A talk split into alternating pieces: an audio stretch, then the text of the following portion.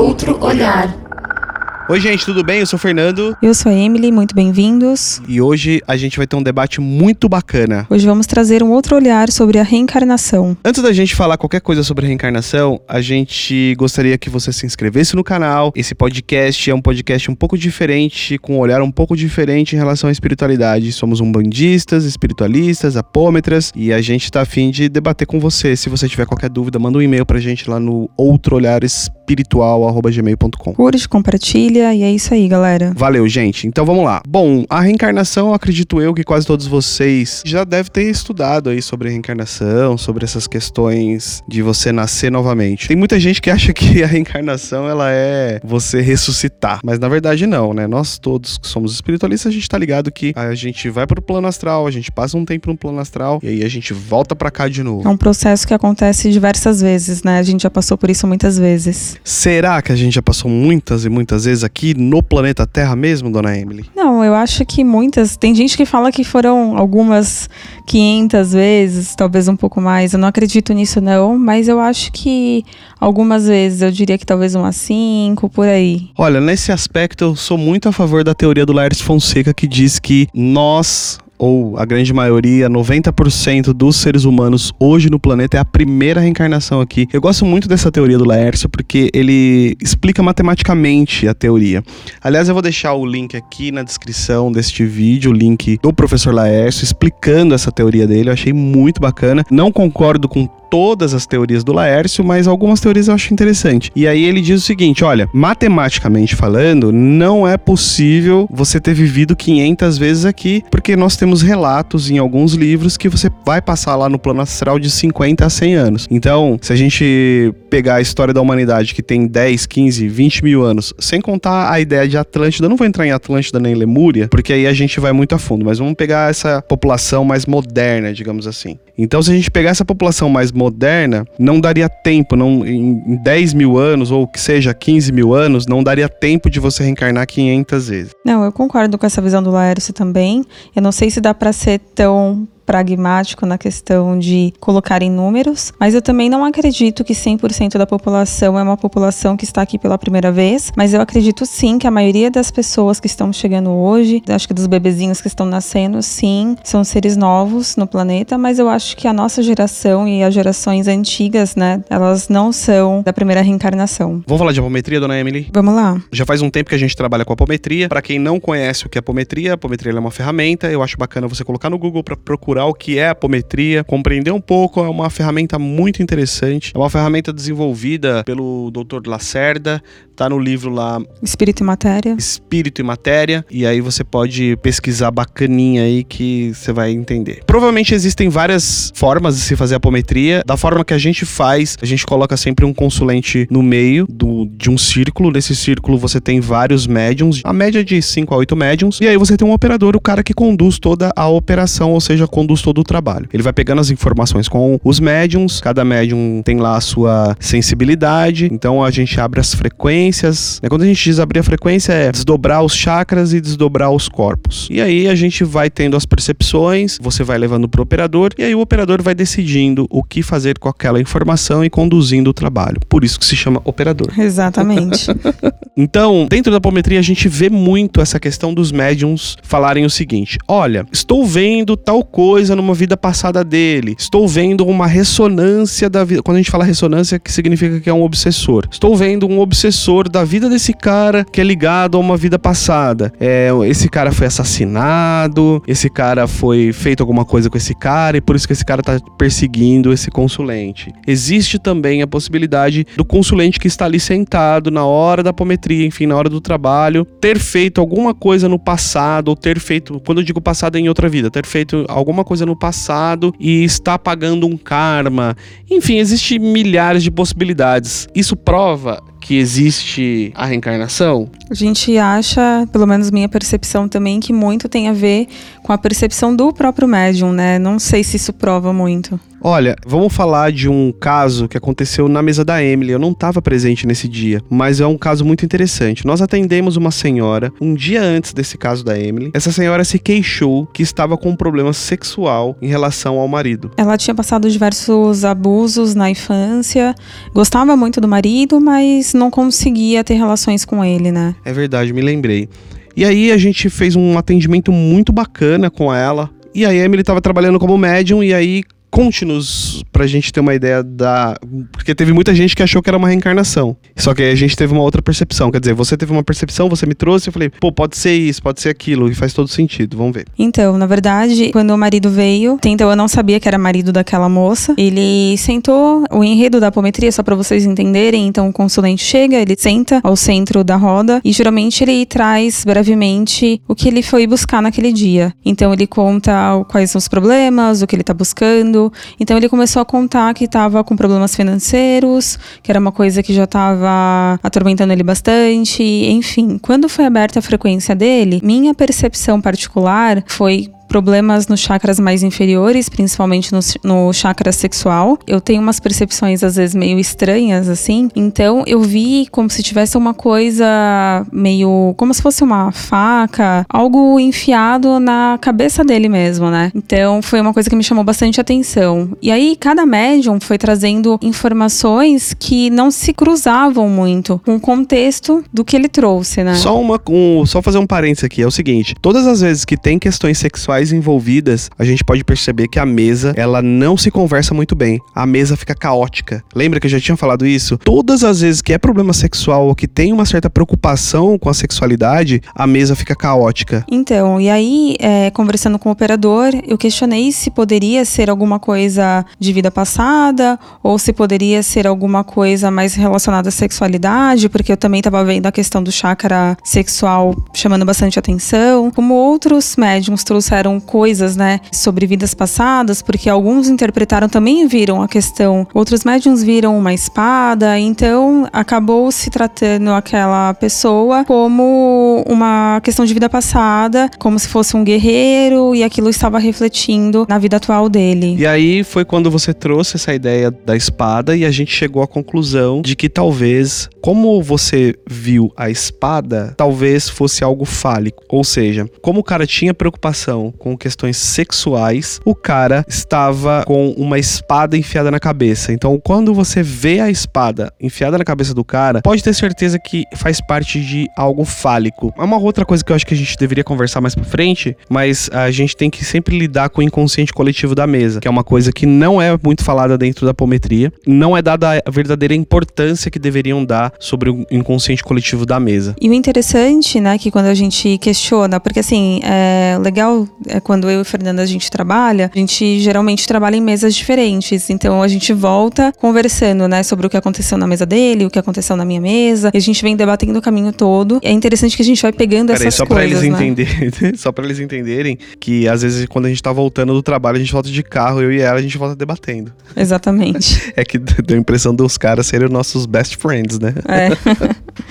e quando a gente vem conversando, né, a gente começa a pegar detalhes que na hora a gente não percebe. Então, é, nesse caso, por exemplo, né, quando a gente começou a se ligar que de repente era realmente uma questão mais sexual, né, e o tratamento foi mais direcionado para uma coisa de uma vida passada. Quando a gente leva isso pro dirigente, porque quando acontecia, e assim, quase todo trabalho, acho que o Fernando até pode me corrigir se ele acha que eu tô errada, mas a maioria dos trabalhos a gente via que um detalhe ou outro, ele não era 100% feito, pelo menos na nossa percepção, né? Na forma que a gente achava que deveria ser. Quando a gente levava pro dirigente, falava, ah, não, mas tá tudo certo. Quando isso acontece, a espiritualidade compensa o lado humano, né? Que, tipo, meio que fez errado. E aí, mas será que é feito mesmo? O que, que você acha? Eu acho que sim, em alguns aspectos e não em outros. É muito difícil a gente lidar com a sexualidade né? Todos temos questões reprimidas em relação à sexualidade. Então, às vezes a gente acaba não conseguindo enxergar esses paradigmas aí que ficam. Eu me lembro que muitas e muitas vezes foi tratado como vidas passadas, mas eu não via assim, eu olhava e falava, puta, não é vida passada, é alguma viagem de algum médium, o médium tá às vezes projetando alguma coisa dele ou realmente vendo alguma coisa relacionada à própria vida da pessoa, do que ela tá passando ali no simbólico, e aí é sempre essa ideia de cavaleiro, né? O, ah, você vai ver na vida passada do cara, o cara era um cavaleiro.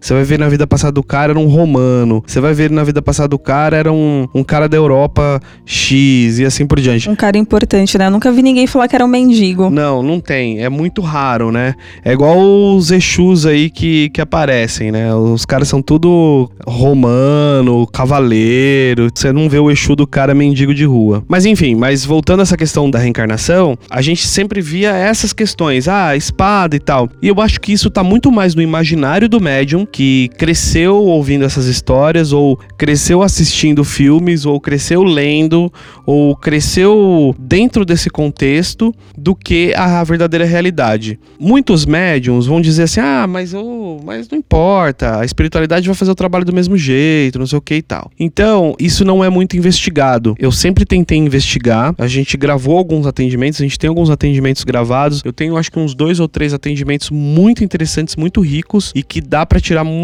muita coisa bacana dali. É que infelizmente você acaba não tendo como você entrar em contato com as pessoas e falar: "E aí, como foi o tratamento? Ah, o tratamento foi bacana, foi, não foi?", sabe? Então, infelizmente, dentro da apometria, você tem um vício de linguagem e um vício de atitudes que levam sempre para essa questão da reencarnação. Então, eu acho que isso é uma postura do próprio médium que ele já tende a achar que tudo tá na vida passada e ele busca essa questão lá no passado, como você mesmo falou, de referências de coisas que ele já viu. E na verdade, às vezes a, a questão é muito mais simples, né? Às vezes tá aqui no dia a dia, às vezes nem é uma obsessão, ou às vezes pode ser uma auto-obsessão também. Acredito que é muito vício também do próprio médium sempre achar que é coisas de vidas passadas. Porém, a gente tem que compreender que nem todos os médiums são pessoas que vão buscar dentro da psicanálise ou enfim, né, vai buscar dentro da psicologia em geral ou dentro da filosofia para tentar compreender o sintoma do atendido. Isso muito falho na apometria. Mas voltando para a questão da, da reencarnação, talvez seja uma questão muito mais da frustração de cada um, de falar assim, pô, eu nasci aqui com a minha mãe, com meu pai, com meu irmão, enfim, com, com a minha tia e tal, porque eu preciso resgatar alguma coisa. E isso é pregado. Você precisa resgatar alguma coisa. Eu, particularmente, eu tenho uma ideia completamente diferente disso. Acredito que você nasce juntamente com outras pessoas, mas é, numa questão muito mais de buscar algum outro tipo de conhecimento do que resgatar alguma coisa. Como o universo ele é rápido, inteligente, ele trabalha é, eficaz, gastando menos energia, ficar encaixando todo mundo para ficar resgatando coisas, você demora muito mais para isso. É, a gente ficaria num looping eterno tentando resolver pequenas coisas, de repente nessa forma, reencarnando com pessoas diferentes. É, em cada oportunidade a gente de repente aprenderia pequenas coisas e coisas diferentes, né? Infelizmente, isso é pregado dentro do espiritismo muito, né? O kardecista, o, espí o espírita kardecista. E a apometria também é pregada bastante essa questão da reencarnação, pagamento de karmas, pagamentos de dívidas e tudo mais, fazendo com que o ser humano seja um vira-lata, a roda de Sansara, e que você tenha que ficar nessa, voltando o tempo todo para ficar resgatando, mas não tem fim. Aliás, Chico Xavier comete uma das gafes mais absurdas que eu já pude presenciar. O Chico tem várias coisas que eu discordo assim absurdamente a pior delas foi que quando as crianças morreram no circo, as crianças tinham 4 anos, 5 anos e 6 anos, enfim, eram crianças que estavam no circo. Elas morreram queimadas. O Chico ele psicografa uma carta dizendo que aquelas crianças que foram queimadas lá naquele circo, na realidade eram imperadores e pessoas que trabalhavam para Roma. Sim. Entendeu? Por isso que eles morreram queimados. Então, você nota aí o absurdo da reencarnação e dessa questão kármica. A gente não vai entrar na questão kármica, né? Porque senão esse negócio ia ficar gigantesco. Mas você vê o absurdo da reencarnação por essa ótica do cristianismo, né? Que é você pagar a dívida, né? Você tem aquele Deus punitivo do lado do Velho Testamento. É, eu acho que, é como a gente já falou lá, na, lá no começo, é culpa dos médiums, né? Porque a gente vem do cristianismo, aí passou pro espiritismo, e então é, a gente só tá replicando o que a gente aprendeu, né? E aí é que tá. Quando a gente vai falar em relação aos paradigmas das pessoas, você vai falar uma coisa dessa, por exemplo, para um bandista ou para um espírita, enfim, ou para alguém que tá ali incorporando um Exu, um baiano, num tratamento, você vai falar isso pro cara, o cara fala, imagina, você tá louco. E às vezes a entidade do cara quer falar o contrário, mas não pode, né? Não pode, porque como vai de encontro com o paradigma do cara, a entidade também não consegue avançar. Verdade. Mas vamos dar o benefício da dúvida. Você que tá ouvindo esse podcast aqui, para pra pensar, você que tá aí sozinho, né? Sem julgamentos, para pra pensar. Eu vou colocar aqui um trechinho da entrevista com o Alberto Cabral. Para quem não conhece, o Alberto Cabral, ele é filósofo, pesquisador espiritualista. Eu e a Emily, a gente foi numa palestra dele lá na Zona Leste. Você se lembra? A gente chegou adiantado. Sim, é longinho. Quando a gente chegou lá na, na palestra do cara, tava tendo uma aula, lembra? Sim, sobre filosofia. Gente, super recomendo. O canal do cara é incrível. Ele é uma pessoa incrível, por favor. Quem não conhece, dá uma pesquisada aí. Super vale a pena. Vou colocar aqui então um trechinho e depois a gente volta para debater.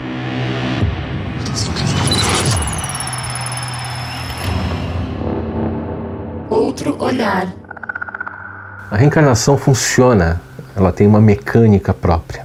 Ela funciona de um jeito que as pessoas não estão acostumadas a pensar. Dentro da espiritualidade religiosa, das pessoas que seguem é, uma linha de espiritualidade reencarnacionista baseada no espiritismo kardecista, baseada no umbandismo, muitas vezes tem uma tendência a associar preceitos do catolicismo no fundamento do funcionamento dos eventos espirituais, mesmo tendo um outro ponto de vista, mesmo tendo muitas vezes informação de espíritos. Acontece que você só ouve aquilo que os seus preconceitos, os seus moldes internos, os chamados paradigmas permitem que você ouça, consegue, o que consegue passar pelos seus filtros pessoais. Há uma tendência muito grande de tentar associar valores. Então a mecânica da reencarnação fica meio mal explicada. Eu tenho lembranças do meu período entre vidas e tenho lembranças das minhas experiências fora do corpo que mostram a reencarnação de uma maneira um pouco diferente do que eu li nos livros, o que me levou muito tempo a não compreender por que, que eu me lembrava de tudo tão diferente, quanto poderia estar sonhando nas minhas lembranças. Por fim, eu consegui ter provas suficientes da clareza da mecânica. A mecânica da reencarnação, ela é baseada no funcionamento da natureza no universo. Nós não temos, como quer, querem crer as religiões, um sistema completamente gerido por seres muito sábios que simplesmente determinam numa tabela quem reencarna onde, fazendo o quê. Oh, a pessoa fez isso numa vida, vai fazer aquilo na outra. Sabe, matou passarinho a pedrada numa vida, então aqui ela vai ter que sofrer um pouco e cuidar de passarinho na outra. Não é assim, não funciona desse jeito. No meu entender, a reencarnação é mecânica. Cada pessoa tem na sua vida uma tendência a preencher seus vazios de sabedoria. E esses vazios de sabedoria são que, uh, os, os fenômenos que nos guiam ao longo da vida para ter certas experiências. Antes mesmo de nascer, nós, como essências espirituais, temos esses vazios de sabedoria. Nós somos atraídos para o contexto que tem maior probabilidade de preencher esses vazios de sabedoria. Então, nós vamos reencarnar num momento na história, nós vamos reencarnar num local geográfico, num contexto social, num grupo de pessoas, um núcleo familiar que vai oferecer oportunidades de termos as experiências que preencham nossos maiores vazios. Nós não temos um sistema gerido por seres muito sábios para falar, olha, você reencarna aqui, você reencarna lá e por aí vai. Não fica São Pedro lá com uma prancheta, né? Você sobe, você desce. Você tá ligada que existem pessoas que dizem que o nome desses seres é Conselho Kármico. Não sabia dessa. Pois é, tem gente que diz que é o conselho kármico. Todas as vezes que abria a frequência das pessoas, às vezes vinha médium falar assim: ah, você tá resgatando uma coisa com o seu marido, você tá resgatando uma coisa com a sua mãe. Eu olhava e falava: hum, não, não é isso. E às vezes a entidade que trabalha comigo dizia assim no meu ouvido: falava, não é isso, é isso, isso isso. Porque como ele consegue falar isso para mim? Porque eu consegui quebrar esse paradigma, porque eu também acreditava nessa história de que você matou passarinho e agora você nasceu cuidador de passarinho. Eu acreditava nisso também. Acho que de tanto que o Exu conversou com você, você começou a abrir a sua cabeça, eu né? não sei, o Exu ele foi muito devagar comigo nesse aspecto, porque eu levava muito a sério isso. Então, eu acho que ele foi muito devagar e acredito que ele falava assim pra mim, ó, lê isso, faz isso. Eu acho que ele de alguma forma Plantou a sementinha. para eu ler algumas coisas e pra eu ver algumas coisas, pra eu falar, puta, tá errado esse negócio do karmicamente falando. Porque, de fato, o sistema, se fosse dessa forma, seria burro. É um sistema burro. Teria que ficar alguém ali que controla, né? Se você parar pra pensar que, tipo assim, o planeta todo, ele, ele vive sozinho, né? Tipo assim, não precisa vir alguém aqui que controla a planta, que controla o mar. Não, é tudo um sistema que funciona sozinho. Funciona automático. Pensa comigo que a inteligência que criou isso, por que que ela colocaria um conselho kármico pra ficar lá fazendo, ó, você aqui, você ali? O sistema operacional é automatizado, ele funciona sozinho. Puff. Sim, eu concordo. O Cabral ele diz sobre vazios de informação, certo? Sim. Vazios de saber, né? Uhum. Então, é, Fernando precisa de um saber X. X que tá lá em 1940. Uhum. Beleza. Vai pra lá. Encarna o cara em 1940, porque como o tempo ele não é começo, Linear. meio, fim, ele não é linear, encarna o cara lá em 1940, não tem problema. Eu acho que aí sim, talvez, se a gente parar pra pensar nesse aspecto de pessoas reencarnando em tempos diferentes, em 1940, em 1930 e tal, aí talvez você Possa. pode, é, possa ter é, reencarnado muitas e muitas vezes aqui nesse plano. Talvez. Porque aí a matemática lá do Laércio talvez não vai fazer muito sentido. Porque a matemática é linear. Exatamente. Então, mas essa ideia do Cabral é muito interessante porque você não tem seres kármicos ou você não tem seres muito sábios que estão dizendo: olha, a Emily, ela tá pagando um karma lá com o Fernando, lá com o marido dela. Não é aquele negócio, né? Tipo assim, nossa, a Emily morreu, ela vai pro céu e vai abrir um telão ali das coisas boas e coisas ruins, onde a gente vai decidir se ela vai pro céu ou vai pro inferno. Não existe isso. Não, é tudo através de vibração. Eu acredito no umbral, mas um umbral é uma vibração, né? É automático. Eu vou pra lá sem escala. Exatamente. Se você conseguisse tirar a sua vida, a gente já falou sobre isso, né? Sim. Se você consegue tirar a sua vida feliz, no momento de felicidade, você falar, não quero mais viver, eu vou tirar a minha vida agora, estou feliz e pleno. Certamente por uma questão de vibração, você não vai para umbral. Não tem monges que fazem isso? Tem. Então. tem.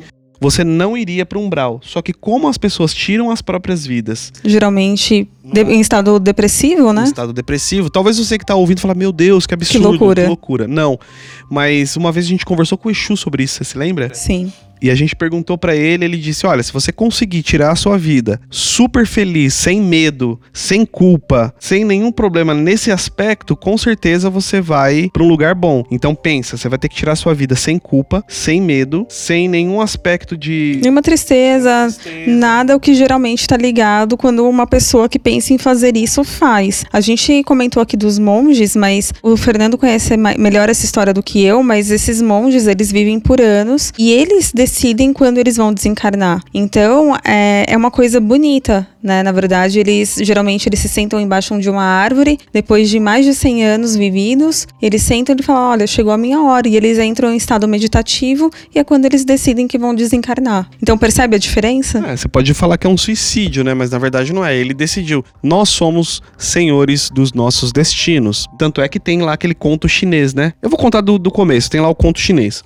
Eu não vou saber falar o nome de todo mundo, mas um monge chinês X, ele vai atrás de um mestre e ele chega lá e fala: Mestre, quero falar com o senhor. E o mestre chinês diz assim: Não vou te receber. E aí ele fica lá plantado na frente da casa do cara e tá nevando. Então a neve vai subindo, vai subindo e o cara não arreda pé de lá. Ele fica lá, a neve vai subindo, subindo, subindo. Quando a neve já passou do joelho, o mestre chega lá e fala: Vai, meu, chega aí, vai, vamos falar aqui. Senta aqui. O que que você quer, querido? Aí o, o cara diz assim: Mestre, como fazer para sair da roda de Sansara? E aí o mestre diz o quê? Quem te colocou lá? Quem te colocou lá?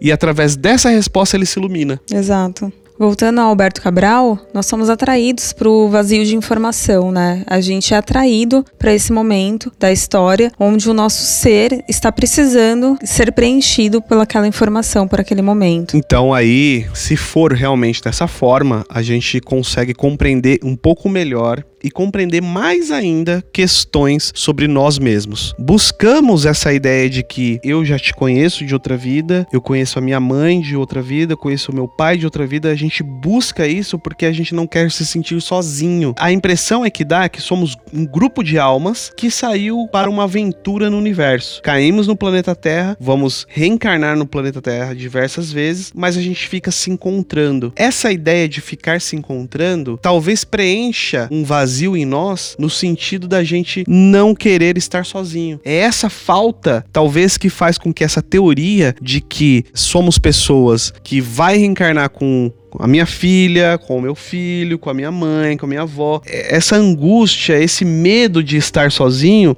é que faz com que essas teorias sobre as reencarnações seja melhor aceita. Só diga-se de passagem, a gente não tá falando que isso é 100% absoluto, a gente não tá falando que isso não pode acontecer, mas que a gente acredita que na maioria das vezes é, a gente reencarna com seres que a gente não teve contato ainda, tá? Não é regra. Pelo menos é o que eu vejo quando abre a frequência da pessoa. Ao longo desses anos na apometria, quando abre a frequência da pessoa e quando todos os médiums dizem, ah, ele é a reencarnação de Júlio Verne, por exemplo, a configuração áurica não bate, não é a mesma coisa. Isso já aconteceu algumas vezes comigo, de abrir a frequência e falar assim, e, o filho dela matou ela no, no, no passado. Isso já aconteceu em apometria. Já, várias vezes. Mas você colocar a criança autista como um assassino e a mãe como. Como se fosse uma, uma punição, né? Como uma punição, tipo, é muito bizarro. E quando você fala isso pra mãe sem ter certeza, porque você não tem certeza para falar isso, você comete um crime contra aquela vida. É, eu vou ser sincera, eu acho que esse tipo de experiência pode ser duas coisas.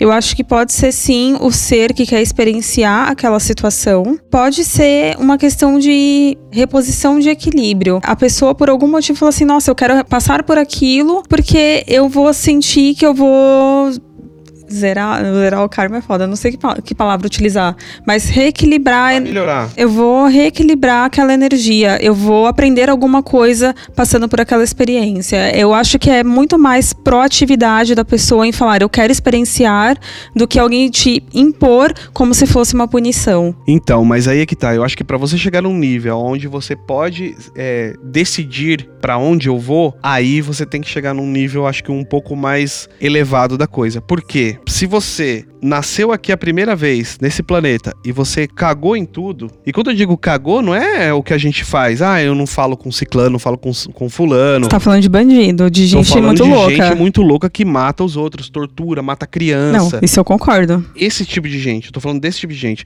Porque assim, problema é, eu não tenho problema não com a minha mãe, mas se eu tivesse um problema com a minha mãe, por exemplo, não significa que ai, você vai ter que voltar com a sua mãe porque você se desentendeu com ela. Não. Uma coisa muito pequena. É uma coisa muito pequena para o universo gastar energia com essa porra. Exato. Entendeu?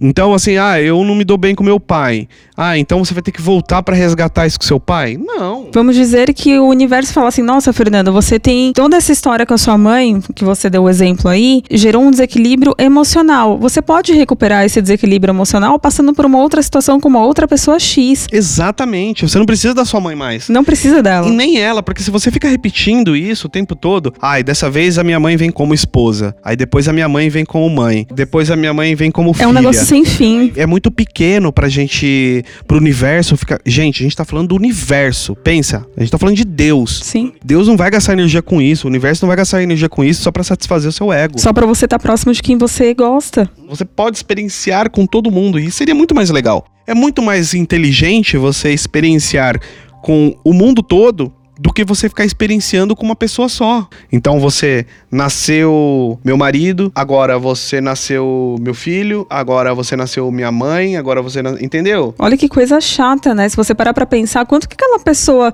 evoluiu, mudou, o que, que você vai aprender de tipo, nossa, muito novo? Então, vai chegar uma hora que não vai aprender nada. Só que, por exemplo, pensa aqui, ó, nós tivemos aqui agora uma experiência muito interessante. Nascemos, crescemos na espiritualidade, eu fui para Umbanda muito jovem, é, Dona Irda ficava. Dona Irda, minha mãe, tá, gente? Dona Irda brigava comigo que eu ia pra Umbanda, muito criança, eu tinha 12, 13 anos, ela ficava louca comigo e, e porque ela é católica, né? e meio cabeça dura, não gostava, tinha um certo preconceito com a Umbanda. E eu... Meio cabeça dura tá sendo bem gentil. Ó, ela vai escutar isso aí, meu. Então, e aí, ah, o que que acontece? Quando eu fui pra Umbanda a primeira vez, eu falei, puta, é isso que eu quero pra minha vida. Com 12 anos de idade, entendeu? Da onde vem isso, né? Provavelmente de outras experiências espirituais. Mas, na próxima, não seria legal eu já na- nascer no Brasil de novo. Com... Na próxima, eu quero nascer no Tibete. Se eu tiver Hinduísta, né? Entendeu? Eu quero nascer no Tibete pra eu aprender uma outra coisa. Sinceramente, se eu pudesse escolher, eu não queria nascer aqui nesse planeta. Se eu pudesse escolher, se eu tiver num nível de não escolher, eu não quero que mais aqui pra mim já deu. Eu quero ir pra outro lugar mais legal. Quero conhecer outras coisas. Quero andar de nave. Quero andar de nave, eu quero fazer outras coisas. Pra mim aqui já deu. Eu acho que é, brincadeiras à partes, eu acho que essa ideia da reencarnação, colocar ela como você nascer nesse processo cíclico e você nascer obrigado, né? Você, é, você Repositório. é, é meio impositivo, né? Pode ser. Meio impositivo, você tem que nascer lá com a Emily. Então tá eu e a Emily aqui casado. Então você tem que nascer lá com a Emily, você vai ter que casar com a Emily, porque talvez vocês dois precisam resolver alguma coisa, um exemplo. Porque não pagou a conta d'água, vai ter que ir lá pagar a conta d'água. tipo isso, sabe? Então o universo vai gastar um- uma puta energia pra fazer isso. Pra quê? É, Eu também não concordo. Pra quê? Não faz muito sentido. Pra arrematar, talvez essa ideia da imposição e do cíclico, né? Ela é herdada do cristianismo. É, eu acho o que você disse, né? Que de repente a imposição acontece para seres um pouco mais complicados, complexos, onde causaram algum transtorno um pouco maiores para a sociedade, onde esse tipo de pessoa precisa passar por algumas experiências onde elas não conseguem ainda decidir por espontânea e livre vontade e entender o porquê dos processos, né? Então alguém tem que ir lá e decidir por elas, até que elas tenham consciência suficiente para conseguir decidir sozinha. Então eu acho que se a gente aqui, né, nesse mundo onde eu acredito que a gente ainda não tenha consciência suficiente, plena, a gente já entende algumas coisas e eu acredito que a gente entenda bem pouco. Eu acho que talvez a gente consiga ter discernimento e de repente no mínimo ter uma escolha quando a gente vai reencarnar. Pode ser, talvez, como a gente precisa evoluir muito, né? Nós estamos aqui agora falando sobre espiritualidade, eu e você, a gente estuda, a gente vive espiritualidade 24 horas por dia, mas a grande maioria das pessoas, eu vou falar do Brasil, que é o país que eu conheço, não vivem 24 horas por dia espiritualidade, né? A maioria das pessoas, elas é do trabalho pra casa, da casa pro trabalho, talvez um domingo na missa ou com o pastor, volta pra casa e vive aquela vida de consumo, aquela vida robótica, os zumbis do consumo. Sem tá, gente? Mas a maioria. É, a maioria das pessoas são assim, né? A maioria das pessoas assistem Domingão do Faustão no domingo. Eles estão cagando pra isso que a gente tá falando agora, eles estão cagando. Isso não muda a vida dos caras. E a gente tá falando porque a gente tem experiência na, na nossa família, né? Sim, e outra, é só você ver as pessoas andando por aí na rua. É só você ver o quanto de audiência tem um Big Brother e o quanto de audiência vai ter, por exemplo, uma. Uma palestra do Alberto Cabral. Exatamente isso, entendeu? O quanto de audiência vai ter, por exemplo, uma votação de alguma coisa importante pro país. Beleza, só pra voltar aqui então pra gente arrematar essa ideia da reencarnação, o espiritismo sempre pregou a ideia de reencarnação compulsória e reencarnação kármica, onde você tá reencarnando muitas e muitas vezes aqui pra evolução e aprendizado, talvez pagar alguma coisa que você tá devendo pra alguém ou pagar alguma coisa que você tá devendo pro universo. Sempre nesse nessa ideia do equilíbrio. Então você desequilibrou, tirou uma energia daqui, desequilibrou, você tem que repor ali. Pois bem, o que a gente está propondo aqui é uma ideia um pouco diferente, de que você precisa preencher os vazios de informação, que você precisa preencher os vazios de saber. Eu estou usando o saber numa linguagem um pouco lacaniana, no sentido de saber é o S2 de Lacan, de saber no, no, no simbólico que é uma coisa introjetada no seu inconsciente, você modificar coisas do seu inconsciente, trazer à tona coisas reprimidas para a consciência, para você se iluminando aos poucos. Isso é, um- isso é iluminação. A iluminação ela nada mais é do que você ficar consciente de quem é você e qual é o seu papel no universo. Isso é iluminação. É se conhecer, resumidamente. Mas a iluminação já é um pouco além, porque a iluminação, ela é o se conhecer não só nesta vida, como em todas as outras que você já passou, em todos os cantos da galáxia ou do universo. Você consegue compreender da onde você veio, para onde você vai e o seu papel no universo. Isso é iluminação. Então, quando a gente pega essa ideia de eh, a reencarnação não ser compulsória, como você propôs, que talvez às vezes você pode escolher, dependendo do seu grau de maturidade, não é? E talvez a gente vai buscar lá os vazios de informação e voltando lá o vazio o de saber, que são os vazios que o universo vai trazendo para você automaticamente. O universo tem um software que ele entende o que você tá precisando e encarna você no momento da história que vai fazer com que aquele conhecimento seja introjetado para você na vivência na carne. É, eu acho que é como se, por exemplo, o Fernando tem três tipos de vazios. E aqueles três tipos de vazios vão ser experienciados no tempo X da história. Então ele reencarna naquele momento e conforme ele passa a experiência 1, ele passa para a experiência depois 2, depois para a experiência 3 e depois ele morre. Exatamente. Aí a gente vai voltar pro plano astral e talvez fique um tempo no plano astral digerindo essa questão toda. Talvez você tenha um tempo lá para digerir essa informação e depois reencarnar. E eu tô colocando de lado também as histórias dos magos negros que atrasam a própria encarnação. É, eu acho que vale o podcast à parte. Bom, acho que a gente falou bastante. Eu acho que demorou esse tempo todo pra gente falar uma ideia tão simples, né? Mas que talvez, é, para muita gente que vai escutar esse podcast, vai bater de frente e vai falar. Puta, não acredito nisso. Porque a primeira vez que você escuta essa ideia, você rechaça na hora. Sim, é uma coisa que é simples, mas ao mesmo tempo é muito diferente, né? Porque ela mexe com o seu inconsciente, cara. Ela mexe com coisas que você vai dizer assim: pô, mas e o meu marido? Pô, e meu filho? Não, mas eu já tive uma experiência com meu filho. Eu me lembro, alguém me disse. Ai, o Exu já me falou que meu filho é a reencarnação de fulano, que eu já tive uma experiência. Aí a gente para pra pensar, será que o Exu disse mesmo? Ou será que era você? Será que era o Exu conversando com você ou será que era você mesmo conversando com você? Porque é uma ideia que vai de encontro com os nossos paradigmas, é uma ideia que vai de encontro principalmente com a questão da ideia cristã da coisa, né? De ser cíclico. Tá enraizado, né? Gente, eu acho que a gente falou bastante. Se vocês tiverem qualquer tipo de dúvidas ou qualquer tipo de ideias diferentes, por favor, escrevam nos comentários. Qualquer sugestão, gente, escreve aí, compartilha, comenta. Você pode escrever pra gente lá no outro olhar espiritual@gmail.com que a gente te responde e a gente pode conversar também, não é mesmo, dona Emily? Será muito bem-vindo. Assim que passar essa questão do coronavírus, quarentena, a gente vai falar pra vocês aonde a gente tá atendendo pra vocês irem lá visitar a gente. Um beijo, até a próxima. Até a próxima, gente. Tudo de bom.